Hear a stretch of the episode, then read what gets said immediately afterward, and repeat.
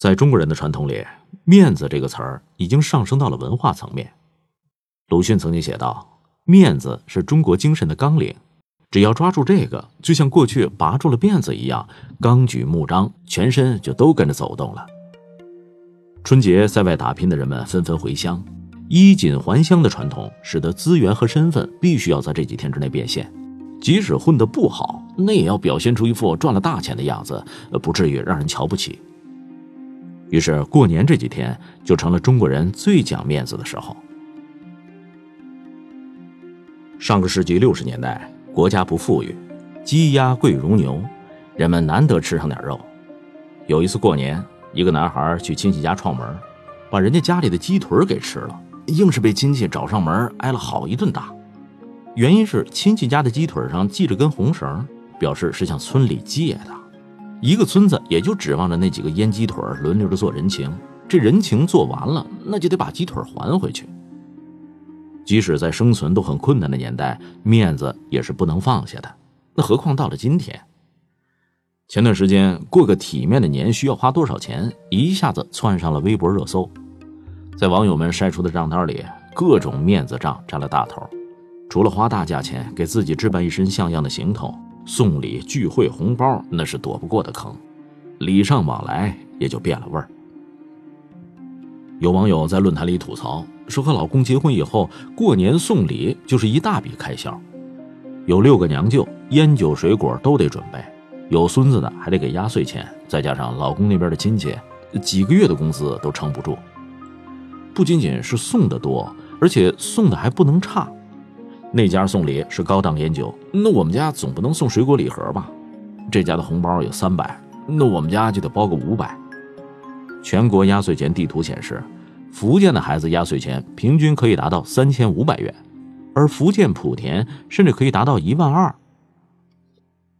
咬咬牙，厚厚的红包给七大姑八大姨的孩子包了，再咬咬牙，燕窝、鱼翅、进口保健品给亲戚朋友们送了。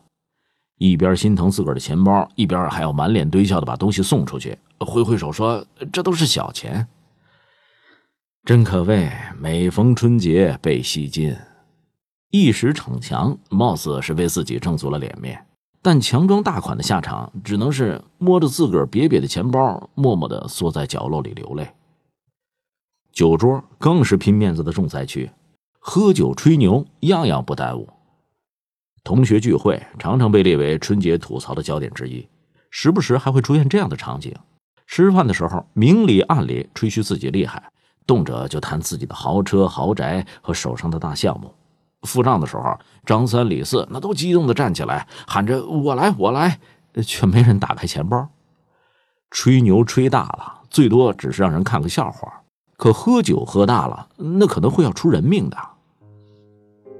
曾经看到过这么一则新闻：大一学生王耀栋跟同学去酒吧，按规定，如果他能在三分钟之内喝下六杯三百毫升的鸡尾酒，五百以内的消费就可以免单。六杯特别调制的鸡尾酒被摆在了舞台中央。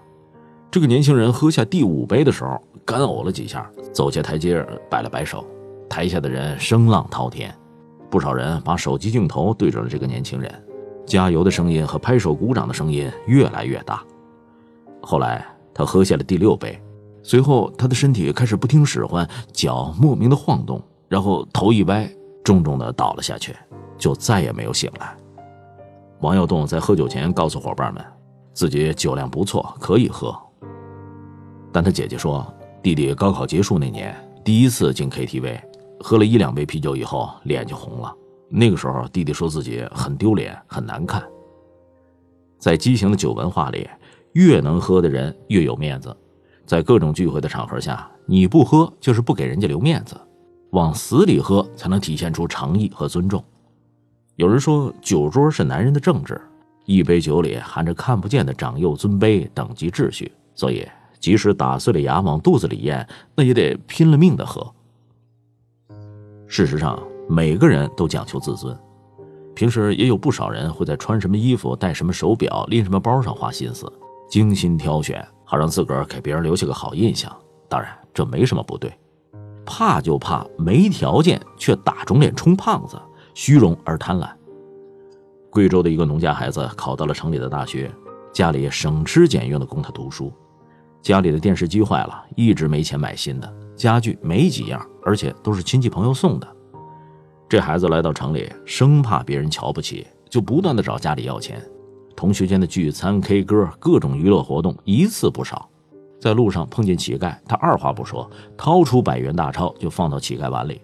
同行的同学都纷纷夸他有爱心。可这一百块钱，家里的父母可以细细的用上一个多星期。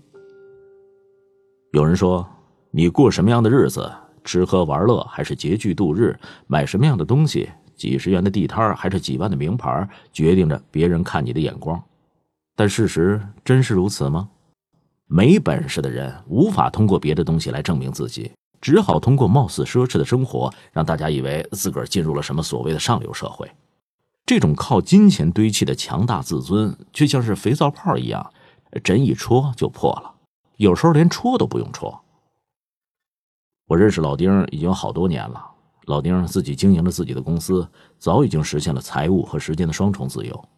他每年都会带着家人出国各处旅游，或者是包着游艇出海享受水天一色。他是个非常讲究生活品质的人，家里的用度非常讲究。一只看似普通的碗，有可能是丹麦皇家哥本哈根的顶级陶瓷。在他收藏的书里，极有可能是已经绝迹的孤本。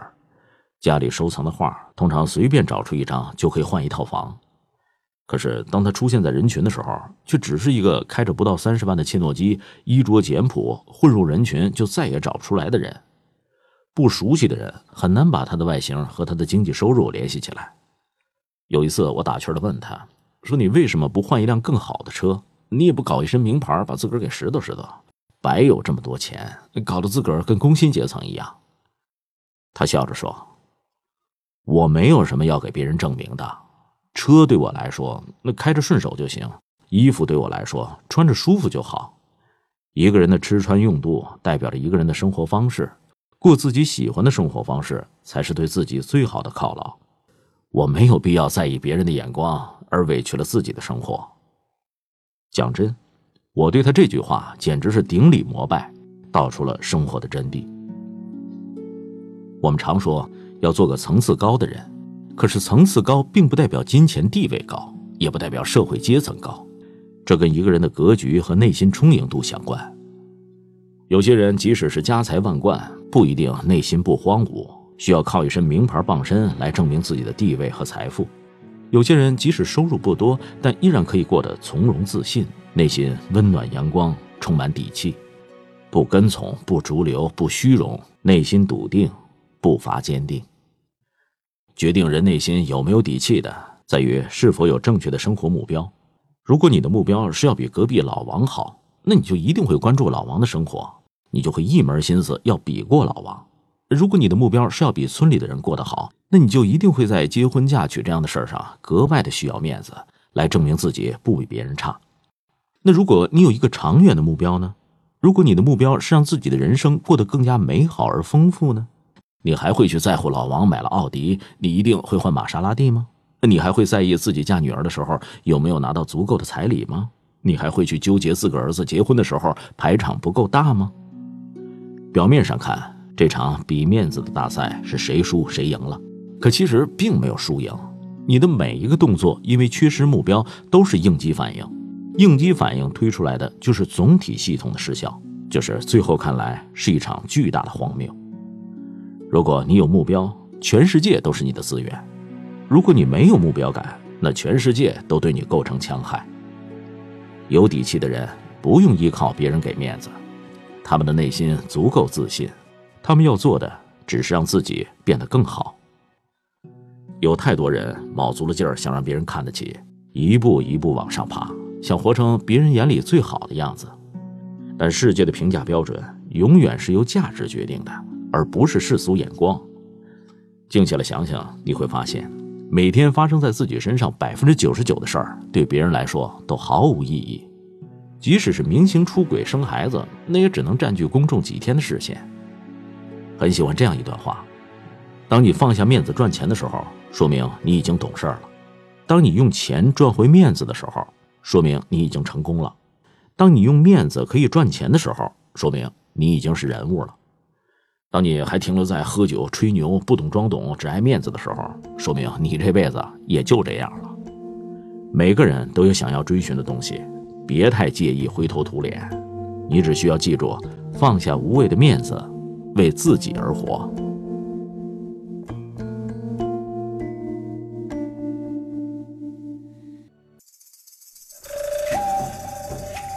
各位亲爱的朋友，欢迎搜索公众号“拿铁磨牙时刻”，那里有更多治愈系节目，帮助你利用每一次等车、等人、等外卖的碎片时间，不喂食鸡汤，只为强大的内心充电。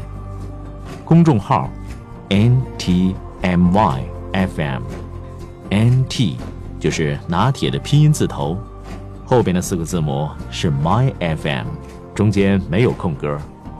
输入中文六个字。拿铁磨牙时刻，认准蓝色咖啡杯标识，欢迎你的加入。